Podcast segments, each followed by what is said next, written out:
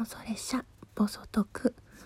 えー、お便りというかあの感謝の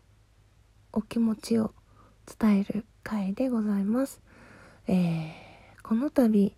私ギガ子はジングルのかけら100個集めることができました。イエーイ、まと言いますのもあの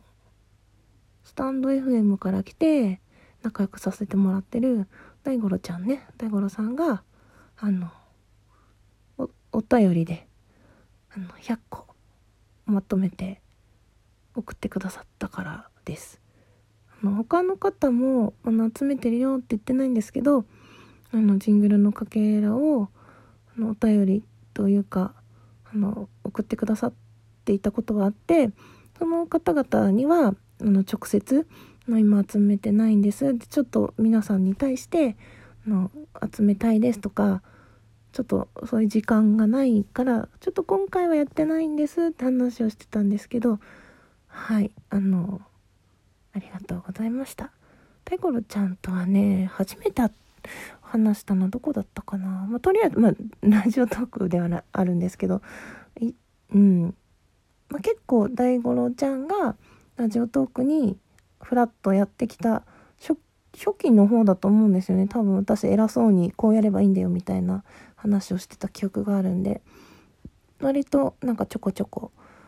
お話というかライブにね遊びに行かせてもらってたり他の枠でねあのお話しさせていただいたことが多いんですけど。もちろん大五郎ちゃんには直接あの Twitter のダイレクトメールの方でやり取りさせてもらってあのありがとうって話もしたし、まあ、そのいろんな話からのスタンド FM の方でも一応私番組置いてあるんですけどもほぼほぼ収録あの歌鳥さんののオリジナル曲のカラオケだけ置いてあるような番組がポコッとあるんですけどそっちの方でよかったらコラボしましょうっていうことになったのでまだ全然時期とかは未定なんですけどそういうことになると思います。というわけで多分あの一度に100個いただいた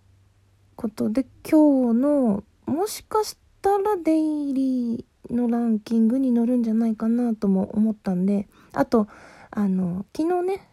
つぶやきの方でもあの100個集まったって話はしたんですけどそれに伴って何人かの人から集めてたの知らなくてごめんなさいっていうお言葉もいただいたんですけど ちゃんとそこら辺も説明しないとあちこちびっくりさせちゃうなと思ったんであの大五郎ちゃんへのお礼の収録も兼ねてあの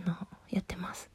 本当に大五郎ちゃんありがとうございました。これからもどうぞよろしくお願いします。あとまあうんと普段普段というか皆さんが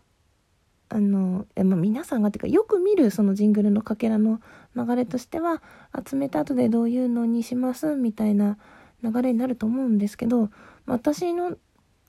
ライブは電車のね電車に見立てた枠なのであの好きな山手線の駅の発車音を指定して、まあ、こんな感じでって声は入れずにいきたいと思います。まあ、ただあの思い入れのある私山手線のとあるところに住んでたことがあるのでその思い出の駅をイメージしてやってもらえたらなと、まあ、ちょっとねいつか自分が集められたらそういうことしたいなってふわっと思ってたものがあるのでそれを形にしてもらえたらなって思ってます。はい。本当にどうもありがとうございました。うん。というわけであのお礼とご報告の収録でした。それでは最後まで聞いてくださってありがとうございました。きよこでした。